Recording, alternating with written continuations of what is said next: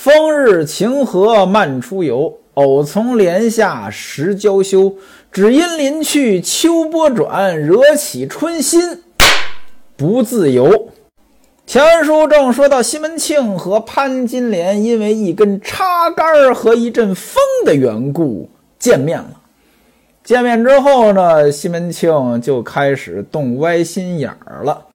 琢磨着怎么样才能把潘金莲搞到手，他想起来一个人能帮他，谁呀？就是刚才那一幕在旁边开玩笑的卖茶的王婆子。他想，如果我让王婆子帮我搞定这个妞儿，我给她几两银子，这算什么呀？于是呢，饭也顾不上吃。他又从家里溜达出来了，这回啊，直接就跑到王婆的茶房里来了。走进去呢，靠着窗边呢，他就坐下了。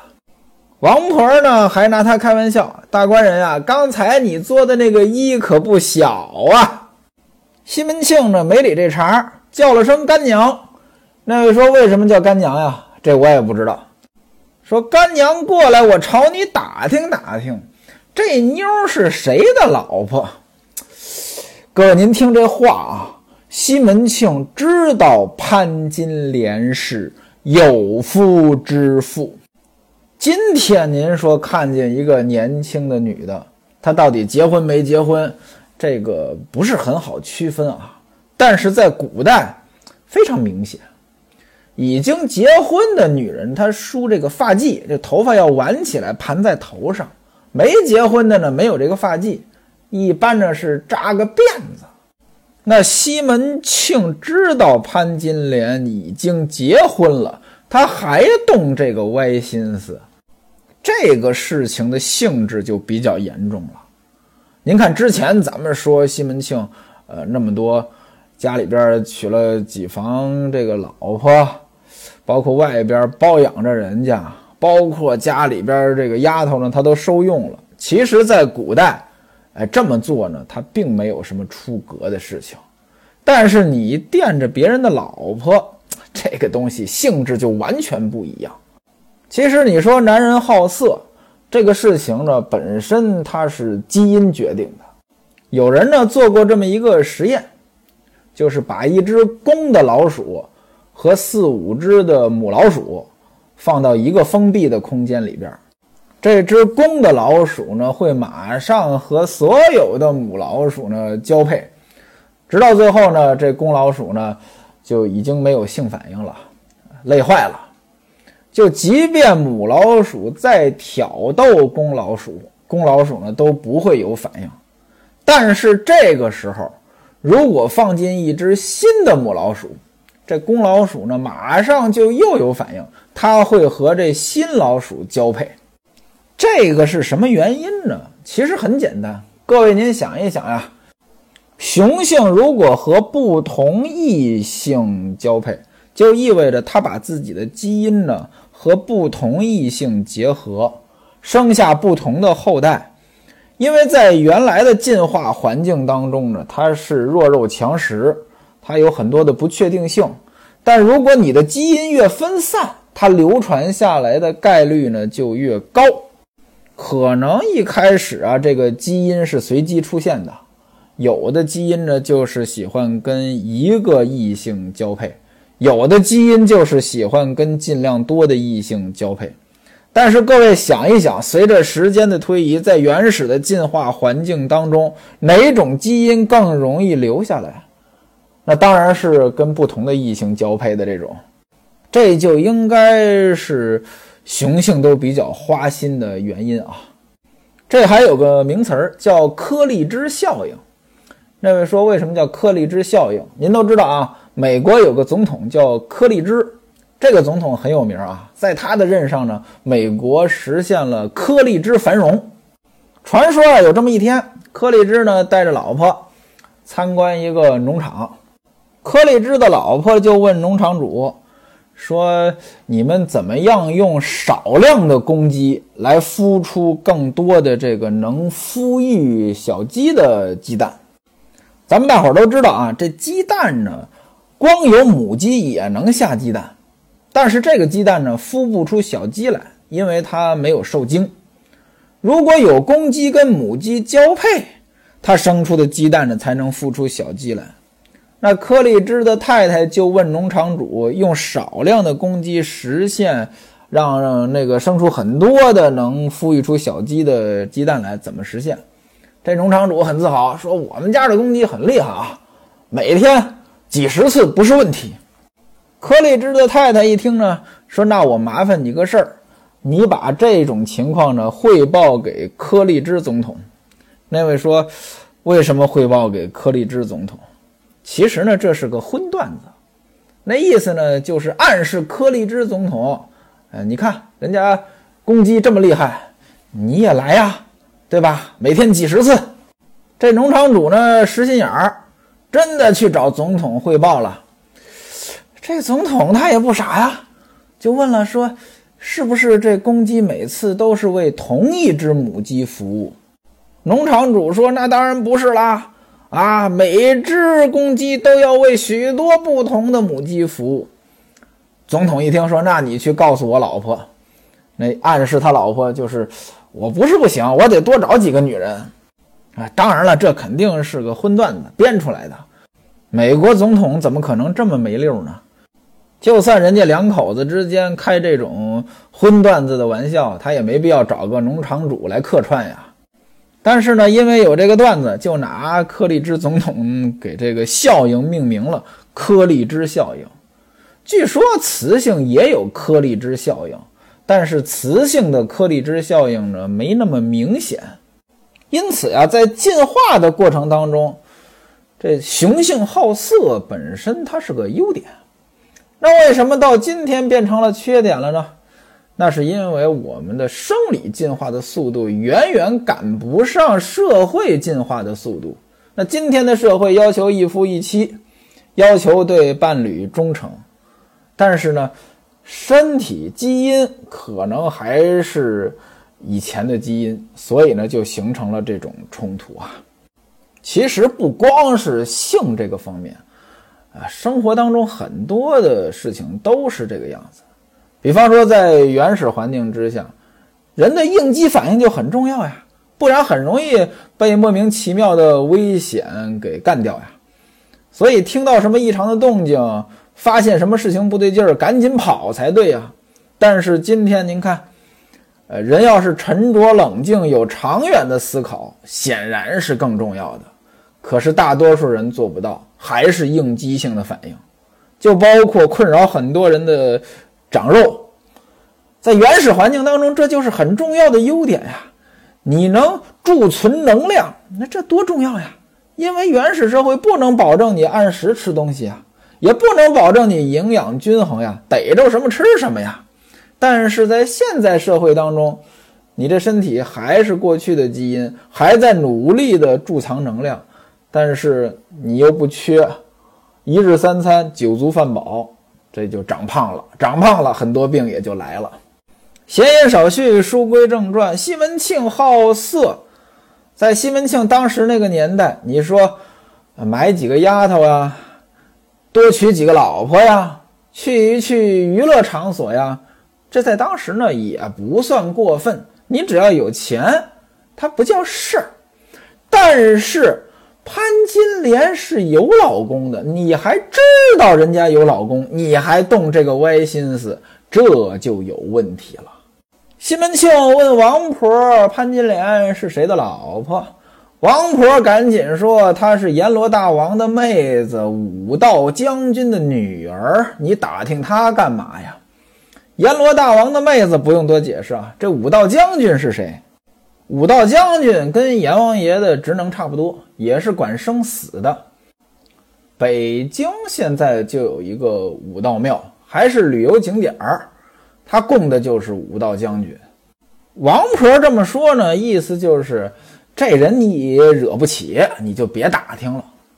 西门庆说：“我和你正经说话，你不要开玩笑。”王婆说了：“说大官人啊，你真不认得，她老公就是那个卖熟食的。那过去嘛，这一个县它也不大，你说卖熟食的，那可能就那几位。西门庆呢就开始猜，说难道说是那个卖枣糕的徐三的老婆？王婆说不是，如果是他的话，那也算是一对儿。你再猜，那要不就是卖咕嘟的李三的娘子？什么叫咕嘟？一种面食，有皮儿有馅儿，我感觉就是饺子或者类似于饺子的东西吧。王婆呢还是摇手，呃，说不是，若是他呢，也算是一对儿。西门庆又问说：“难不成是花胳膊刘小二的老婆？”王婆子笑得更开心了，说：“不是啊，要是他呢，也算是一对儿。你再猜。”西门庆这一连三次猜不着，就说：“干娘呀，我真的猜不着了。”王婆子笑得这个灿烂呀！哎呀，大官人，我告诉你吧，她老公就是街上卖炊饼的武大郎。您注意啊！到此为止，才第一次出现“武大郎”这个称呼。其实“大郎”这个称呼本身是中性的，在家排行第一是个男的，就叫大郎。但是呢，因为有了武大郎这个形象，导致今天呢，很多人觉得“大郎”这个称呼呢，好像有点贬义。包括我小时候，哎，有一次呢，干农活儿。我记得呢，当时是收麦子吧，那有几个人就称呼另外一个人呢，叫大郎大郎。当时我还纳闷，这人为什么叫大郎呢？他叫什么我都知道呀，包括小名我都知道呀，为什么管他叫大郎呢？后来事后很多年，我才明白，原来就是取笑这个人呢长得比较矮小。其实您看，今天在日本还有这个风俗。按照排行叫什么什么郎，什么大郎、太郎、次郎，次郎就是排行第二。西门庆听王婆这么一说呢，觉得不可思议，跺着脚的追问说：“难道说是那个三寸钉、古树皮的武大吗？”王婆说：“哎，没错，正是他。”西门庆一听，觉得太可惜了呀。感叹出来，好一块羊肉，怎么就落在狗嘴里了？王婆也说：“正是，自古骏马驮着痴呆汉，美妇人常伴着夫眠呀，这都是月下老儿的爱好，他喜欢这么撮合。”西门庆问说：“王干娘呀，我还差你多少钱？”那位说：“这什么意思呢？”估计这西门庆呢，经常在这儿赊账，这个很正常啊。人家大户人家有的是钱，也不会赖账。那么小钱呢，暂时不结算，隔一段时间一结算，这很正常。包括今天很多的企业跟一些定点的服务商，什么酒店呀，呃，包括什么饭店呀，等等等等，它都是，呃，一般不会马上结账，都是先用着。啊，隔一段时间再结。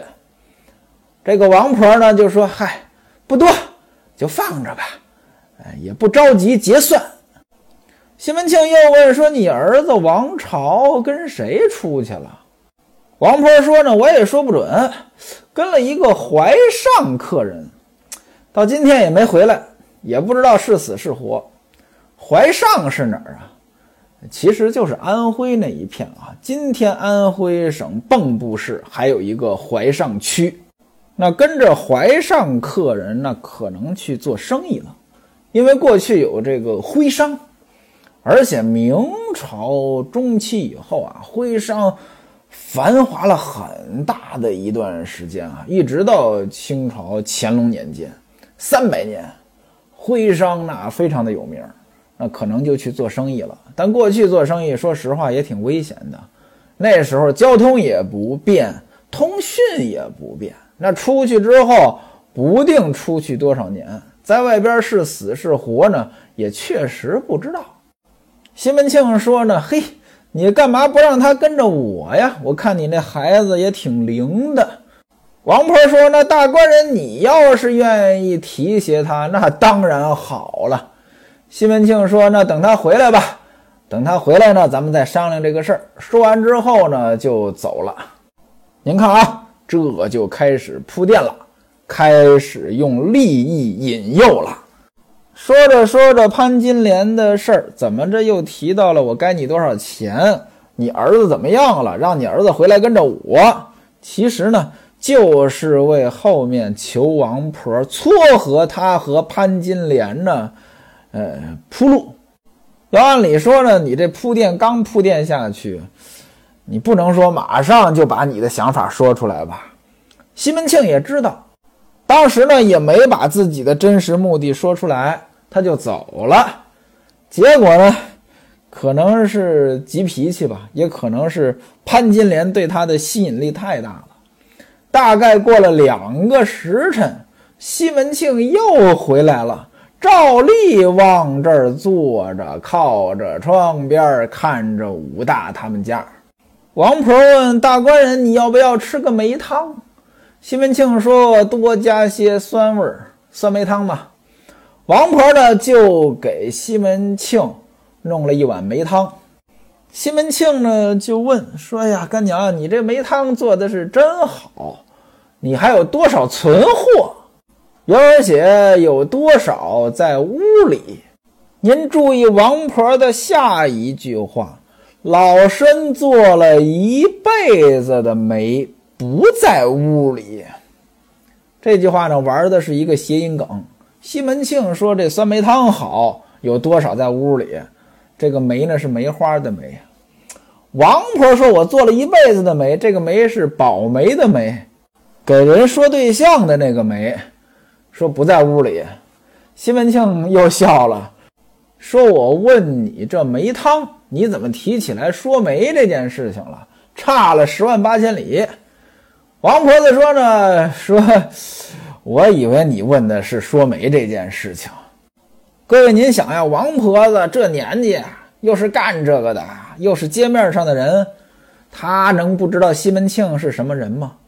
她能不知道西门庆被潘金莲这插杆打了一下，怎么今天一天又来又来呀？她肯定知道西门庆心里想的，所以呢，她这是故意的把话题往这上引。包括人家西门庆也没有点梅汤呀，是他主动推荐的梅汤。所以您看啊，这王婆甭管说这人好还是坏，他是个好销售啊，对吧？很容易打开这个销售的话题呀。我们卖保险的很多同行最愁的一件事情就是到客户那里聊什么都行，就是切不进保险这个话题。我觉得呢，王婆子要是卖保险也应该是把好手。那当然了，人品不行，不要他。王婆子主动提起这个话题了，西门庆呢就好聊了，说干娘啊。你是撮合山？什么叫撮合山呀？这保媒的人就是把男的、女的往一块撮合，撮合山，把两个山都能撮合到一块去，说明他保媒的能力强。据说呀，过去保媒的人那嘴是真能说。过去跟现在不一样，现在都是自由恋爱，很多人呢没结婚呢就在一起生活了，但过去不是。过去结婚之前，有可能男方和女方呢都没见过。过去相亲呢都是父母代表着去相亲。说过去有这么个媒婆啊，那嘴厉害到什么程度啊？这男的他有个毛病，什么毛病呢？没鼻子，哎，脸上两个洞，没鼻子，搞不上媳妇儿。他愣能给人家搞上媳妇儿。这女的呢？嘴呢是那兔唇，又叫唇裂呀，就是三瓣嘴，上边那个嘴唇呢是裂开的，说不上人家，他也能给人说上人家。那位说他怎么说的呀？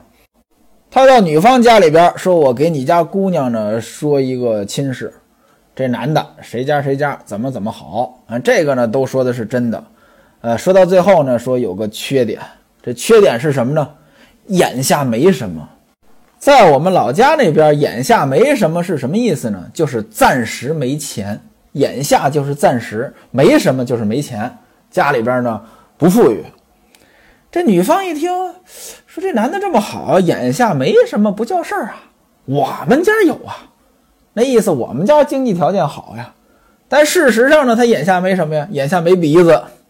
那再到男方那边去说说这女的怎么怎么好，家庭条件好，这都是真的。最后呢，说有个缺点，什么缺点呢？嘴不好。这嘴不好是什么意思呢？就是好说闲话。男方一听呢，说这嘴不好也没关系，娶回家来管呗。可是事实上，他说的这嘴不好是指的是纯烈，这你怎么管呀？那位说了，你这么说，那总得相亲吧？那相亲怎么办呀？相亲也有办法。过去相亲跟现在不一样呀，大男大女的喝个茶呀，聊个天啊，甚至吃个饭呀。那时候不是父母代替去看一看，而且呢，你不能说一个劲儿的看，就远远的看这么一眼。那他让这男的怎么办呢？拿一朵花啊，假装在那闻花。哎，人家一看啊，没看见眼下没鼻子。让那女的怎么办呢？拿一块手绢挡着这个嘴。过去讲究笑不露齿啊，这是很正常的一个动作呀。人家看完了呢，还得加分儿，这就都折过去了。后来到了洞房花烛夜，啊，盖头这么一揭，哎呀，一个没鼻子，一个纯烈，就可见过去说媒人的这个功力。那王婆肯定也是厉害的。西门庆说：“你是撮合山，你给我说一门亲事呗，我肯定重谢你。”王婆说：“大官人，你这开玩笑了。”你宅上大娘子要是知道这个事儿，还不往我脸上使劲的搂大耳刮子呀？西门庆说呢，你尽管放心，我家大娘子呢性格特别好，就是现在我身边呢也有几个，但是呢我都不满意。